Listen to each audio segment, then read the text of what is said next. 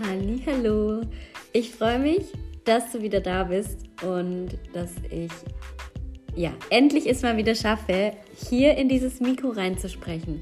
Ich habe so viele Ideen im Kopf, ich habe so viele Menschen noch im Petto, mit denen ich hier auch reinsprechen werde die nächsten Woche, Wochen. Aber heute habe ich mich spontan dazu entschieden, das Thema ähm, Selbstoptimierung und innere Arbeit und vor allem den Wahn danach, diese, diesen Optimierungsdrang mal in den Vordergrund zu stellen. Und was hat dieser Drang, dieser, das, dieser ständigen inneren Arbeit ähm, mit dem Nervensystem zu tun und vor allem, ähm, wieso du auch mal Pause machen darfst und solltest und tief durchatmen und äh, vielleicht einfach mal nicht so sehr an dir arbeiten, damit du, da, also damit arbeitest du nämlich vielleicht sogar am allermeisten an dir. Ich freue mich auf jeden Fall auf die Folge mit dir.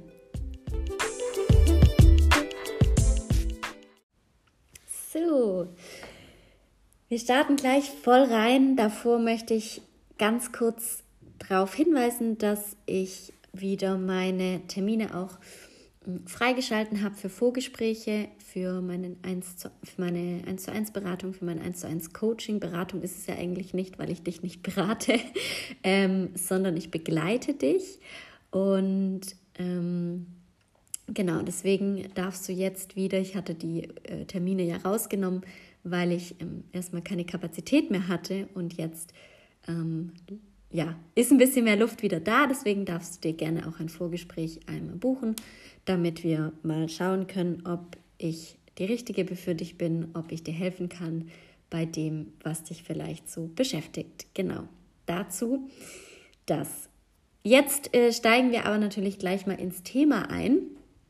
Und zwar, ähm, ja, habe ich schon tatsächlich mit, also wenn wir jetzt mal mein Leben anschauen, Natürlich betreibt man Persönlichkeitsentwicklung, innere Arbeit irgendwie immer. Man wächst ja, man wächst äh, in der Schulzeit, hat man Herausforderungen, an denen man wächst. In, Im Studium, da brauchen wir gar nicht drüber sprechen. Aber so aktiv habe ich mich mit psychologischen Themen und mit der Persönlichkeitsentwicklung Seminare besucht, Bücher gelesen und so weiter. Seit 2017 würde ich sagen beschäftigt. Also es sind jetzt so sechs Jahre ähm, intensiv, dass ich immer, ähm, dass ich angefangen habe so mit dem klassischen NLP. Ähm, wem das jetzt nicht sagt, da ähm, gibt es auf jeden Fall ein gutes Buch von Tony Robbins, das man mal lesen kann. Ähm, ich weiß gar nicht, ob das sogar so heißt, NLP. Wahrscheinlich, ja. Ähm, genau, und dann habe ich viel natürlich mit Instagram mich inspirieren lassen, Kurse gebucht, Ausbild natürlich auch Ausbildungen gemacht in äh, bestimmten Bereichen, Yoga, dann die äh, NESC-Ausbildung, also die Ausbildung zum Nervensystem, beziehungsweise spezielle Coaching-Methode und, und, und. Ja, und ähm, die Themen sind ja wirklich schon, also ich denke, wenn du hier zuhörst, dann findest du die Themen genauso spannend wie ich, sonst würdest du wahrscheinlich mir hier nicht zuhören. Ähm, Gerade sowas wie, was, was denken wir den ganzen Tag? Was haben wir für Trigger und warum triggern die uns auch so hardcore? Ähm, diese innere Heilung, dass wir unsere Kindheit anschauen, was ist in unserer Kindheit passiert, was ist da vorgefallen, dass wir heute die Menschen sind, die wir sind. Und dann auch das Thema, was hat es in mir ausgelöst? Ähm, was trage ich vielleicht schon Ewigkeiten mit mir rum und warum kann ich das auch nicht loslassen? Was denke ich denn so den ganzen Tag? Was geht so in meinem Körper vor? Das sind ja unfassbar viel spannende unfassbar spannende Themen, auch welche, ich habe natürlich auch dann irgendwann angefangen mit Achtsamkeit zu gucken, welche Übungen kann man machen. Ich habe natürlich eine Yogalehrerausbildung gemacht, da äh, Yoga steht ja für Achtsamkeit schlechthin. Ähm, ich lasse es jetzt einmal so stehen, muss natürlich nicht sein, aber ich sage jetzt mal im Volksmund halt. Und äh, genau, viele Bücher gelesen, ähm, habe viele Menschen um mich herum, die mich inspirieren. Und ich denke mal, dir geht es wahrscheinlich auch so, dass du ähm, vieles hast um dich herum, das dich inspiriert, wo du auch einfach gerne in die Themen tiefer einsteigst, was dich selber betrifft, da die, den Drang auch hast, irgendwo dich, dich selbst besser kennenzulernen. Und das ist, und das muss jetzt hier auch mal gesagt sein, ein absolutes Privileg. Also ich finde, das ist ganz wichtig, dass man sich dessen bewusst wird, weil dadurch, dass es uns hier und es gibt viele Dinge, die bei uns schief laufen, es gibt viele Dinge, über die müssen wir reden, die müssen verändert werden, aber wir haben verdammt nochmal das Privileg dass wir uns über diese Dinge Gedanken machen können. Jetzt wirklich mal blöd dahergesagt, die, die Frauen im Iran, die, die Menschen, die in Kriegsgebieten leben, die haben aktuell nicht die Kapazität, um sich über solche Dinge, Bücher zu lesen und so weiter. Die haben ganz wichtigere, essentiellere Dinge zu tun. Und deswegen dürfen wir das wirklich als Privileg sehen und auch wirklich ganz arg stolz darauf sein, dass wir die Möglichkeit haben, uns mit den Themen zu beschäftigen. Das wollte ich hier an der Stelle einfach mal gesagt haben.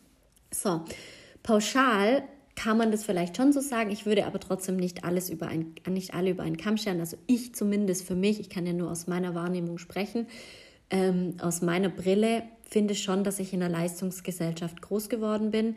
Ähm, das, damit meine ich jetzt nicht irgendwie grundsätzlich mein Elternhaus. Das war Gott sei Dank immer so, dass ich ähm, nie irgendwie ge gezwungen wurde, ähm, gute Noten zu schreiben oder sowas. Also da muss ich wirklich meine Eltern ähm, wirklich in Schutz nehmen. Die, das, das kam wirklich von mir selbst aus. Also meine Eltern haben mir nie Druck gemacht, haben auch nie gesagt, du musst studieren oder du musst aufs Gymnasium oder sonst was. Ähm, aber ich habe tatsächlich für mich einen sehr, sehr starken inneren Druck entwickelt. Ähm, womit ich natürlich nicht nur, also mit einer Le Leistungsgesellschaft, das muss ich hier an der Stelle auch sagen, verbinde ich nicht nur Schlechtes. Wir leben in einem Land, in dem wir wirklich ein großes Privileg haben und das nur, weil wir bestimmte Dinge leisten, weil wir irgendwo auch ein Stück weit eine Leistungsgesellschaft sind. Also das muss man auch von der Perspektive mal betrachten. Aber natürlich hat es eben ähm, nicht nur Gutes, sage ich jetzt mal. Und ganz vielen da draußen, wahrscheinlich auch dir, geht es halt so, dass wir eben in die Schule gehen, dass wir ein Studium machen, dass wir eine Ausbildung machen, Familie, Job und so weiter und Freizeit und irgendwo immer ein Stück weit leisten, was ja auch gut ist, sodass wir ein, gutes Leben führen können, ähm, einen bestimmten Verdienst haben vielleicht und so weiter und so fort. Aber irgendwann kommt mal dieser Moment, bei vielen, bei vielen auch nicht, aber wenn du hier zuhörst, sicherlich bei dir auch, wo man mal so innehält und schaut, okay, bin ich eigentlich zufrieden? Geht es mir, geht's mir, vielleicht geht es mir nicht so gut, bin ich vielleicht ein bisschen überlastet? Hm, ich mag vielleicht gar nicht immer leisten. Was ist denn, wenn ich nicht mehr leiste? Was passiert denn? Äh, fehlt mir vielleicht Geld, weil ich meinem Job vielleicht die Stunden reduziere und da nicht mehr so viel Leistung bringe? Also Leistung kannst du ja trotzdem in der Zeit bringen, in der du da bist, aber stundentechnisch fehlt mir vielleicht dann Geld. Was ist, wenn ich meinen Job kündige? Was ist mit der Anerkennung? Kommt vielleicht mein Umfeld und sagt, sag mal, hast du, hast du eine Macke, ähm, deinen Job zu kündigen? Und vielleicht fehlt dann auch dieses Gefühl nach Anerkennung, was ein essentielles Gefühl ist.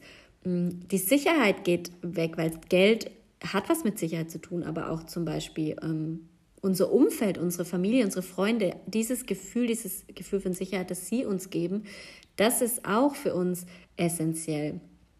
Und das ist genau der Punkt, an dem wir oft beginnen mit innerer Arbeit, ähm, wo wir uns dann damit auseinandersetzen mit Meditation, Yoga, Breathwork, ähm, Coachings, Journaling, perfekt. Alles, was es da gibt da draußen, wunderbar.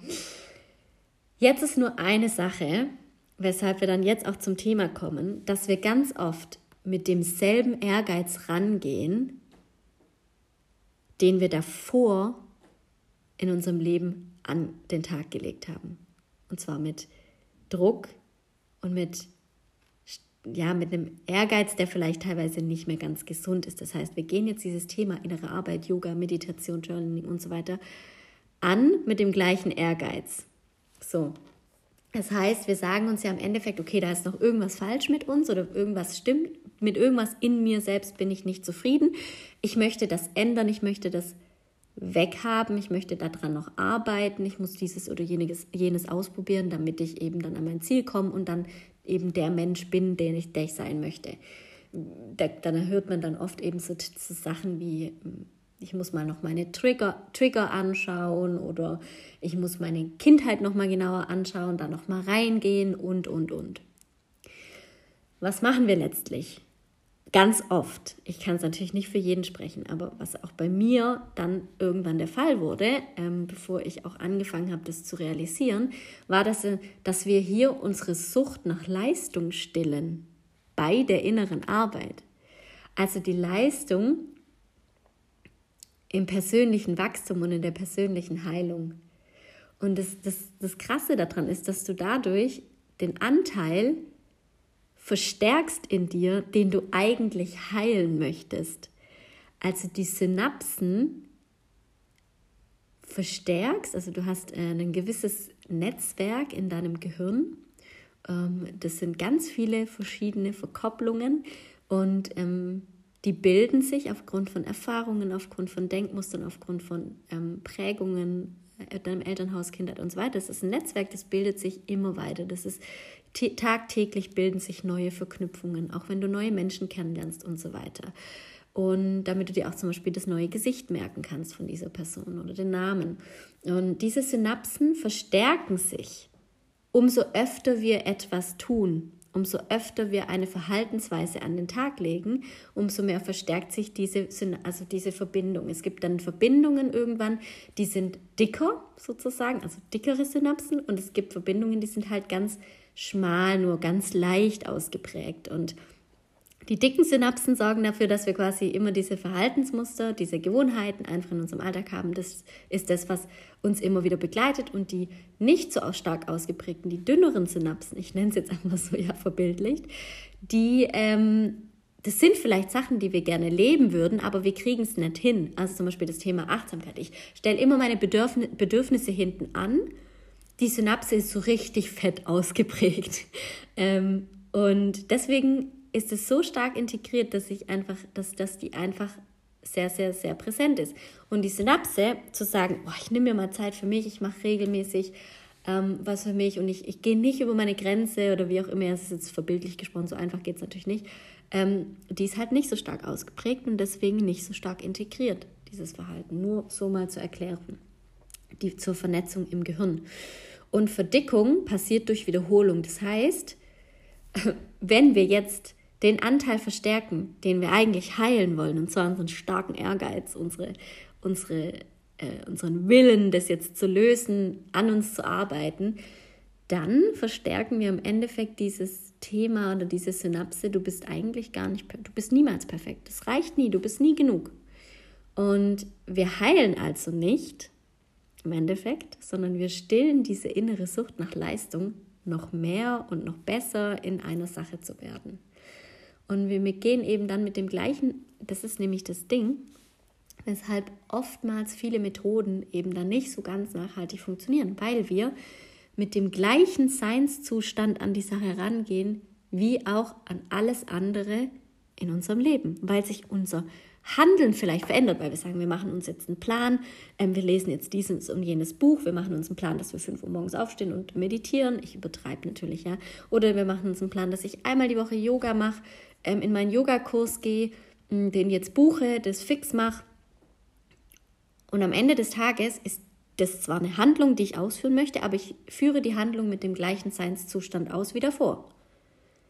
Ja, wie, wie ich alles andere in meinem Leben ausführe, wie ich hektisch zur Arbeit renne, wie ich morgens zu spät aufstehe, wie ich mir immer Gedanken darüber mache, was andere denken können. Das ist der Seinszustand, mit dem ich dann handle. Das heißt, der Seinszustand ist immer noch der gleiche.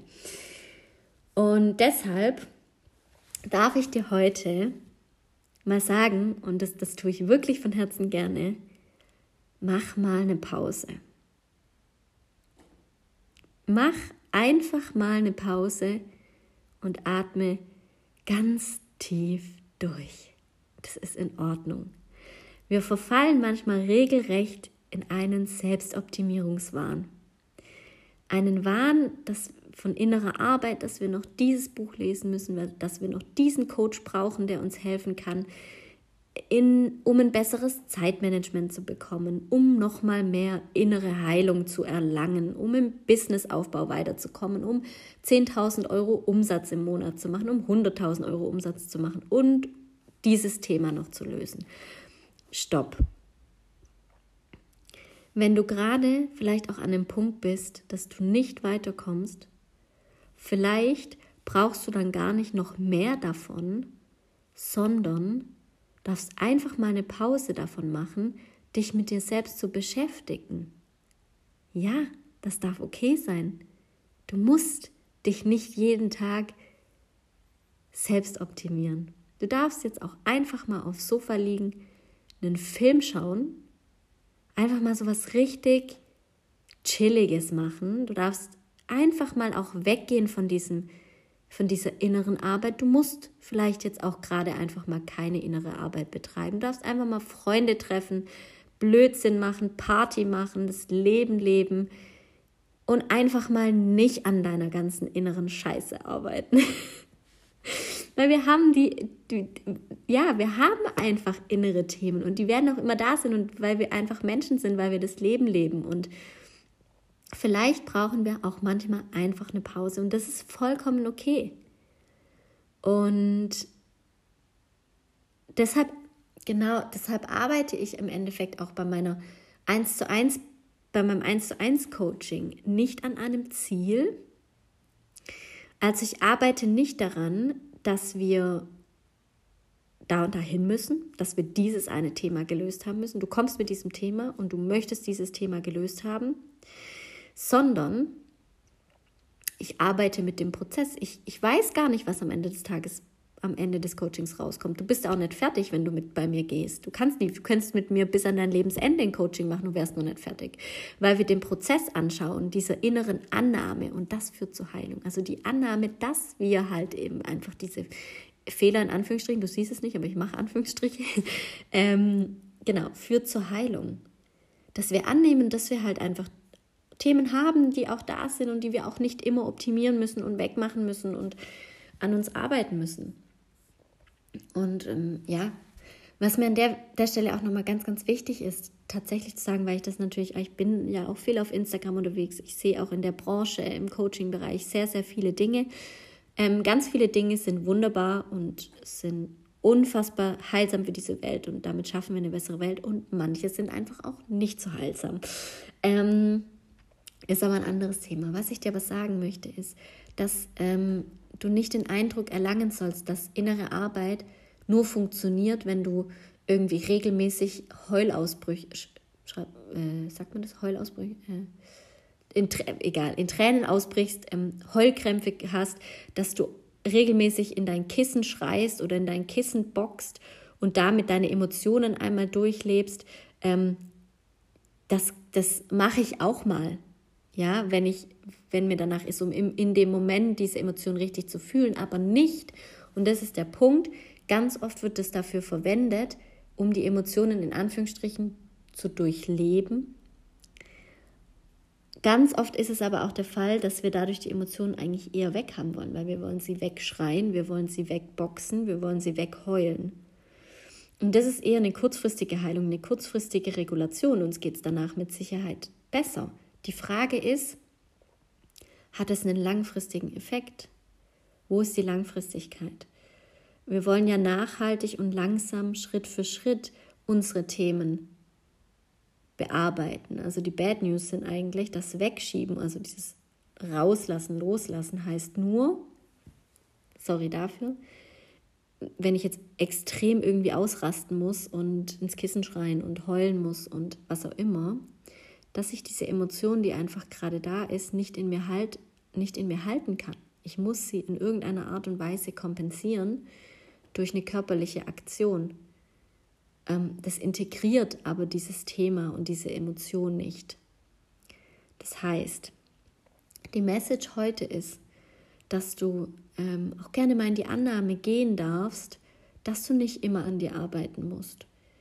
Ähm, da kommt ja auch das das ähm, Nervensystem ins Spiel. Also wie bewusst fühlst du denn diese toxische Sucht nach dieser Selbstoptimierung? Also wie bewusst bist du dir dessen, dass du immer noch mehr optimieren willst und dass du irgendwie noch mit dem noch nicht passt und das, der Trigger und diese Kindheitserfahrung noch nicht passt und so weiter.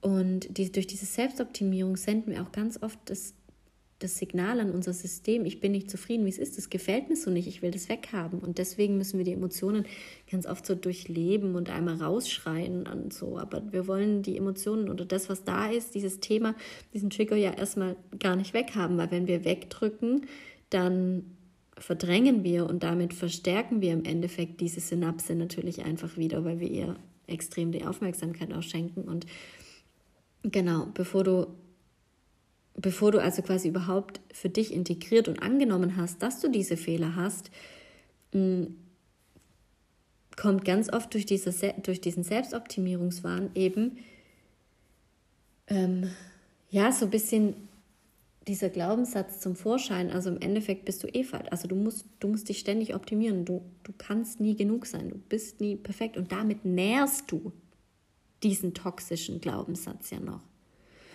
So, das ist eigentlich ein bisschen kontraproduktiv. Genau, deswegen ähm, würde ich jetzt aus der jetzigen, also ich würde jetzt einfach sagen, wenn du an, wenn du an so einem Punkt bist, ja, wo du schon super viel gemacht hast, aber gerade einfach auch vielleicht nicht weiterkommst, mach mal eine Pause.